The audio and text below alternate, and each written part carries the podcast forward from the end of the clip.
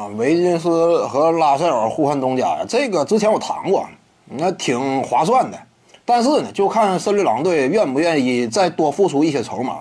你单换的话，以维金斯他当下的交易价值是低于拉塞尔的，拉塞尔交易价值要高于维金斯。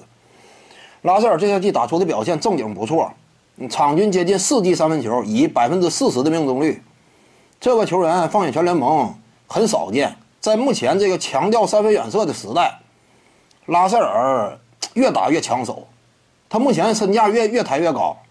说白了，金州勇士啊，此前送走了跟腱断裂的凯文杜兰特，当时呢，就是说象征性的，我起码不太亏，对不对？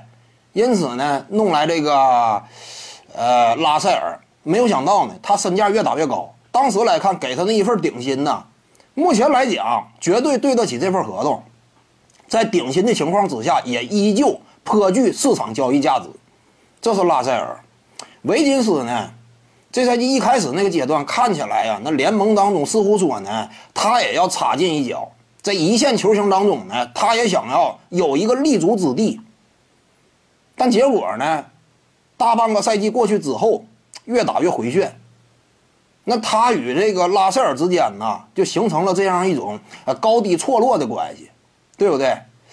不同的上升与下滑曲线。原本赛季开始之前，你说他俩的话，或者说对等，或者说维金斯稍微占占个上风，但现在情况不一样了，拉塞尔占上风了，所以森林狼想要进行交易的话，我估计啊，还得打点东西。勇士队那意思，我感觉呢，有可能想要个首轮签因为勇士队这些年以来也没有什么太像样的首轮秀嘛，应该是想要个首轮签你说勇士队真要是要这种价的话，森林狼同不同意呢？我比较倾向于啊，最终应该差不多会同意。你不同意的话，你现在怎么办？勇士是占据谈判主动性的一方，人家手里握着的是状态不俗的拉塞尔，对不对？而且你唐斯这块跟拉塞尔私交不错，或者说呢，给人们一种感觉，似乎说这笔交易某种程度上来讲呢，唐斯多少的也是暗中啊挺赞同。那这样一来的话，森林狼呢谈判桌上很难说保持住底气，因此最终我感觉森林狼会妥协。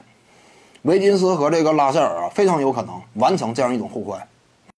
各位观众要是有兴趣呢，可以搜索徐静宇微信公众号，咱们一块聊体育。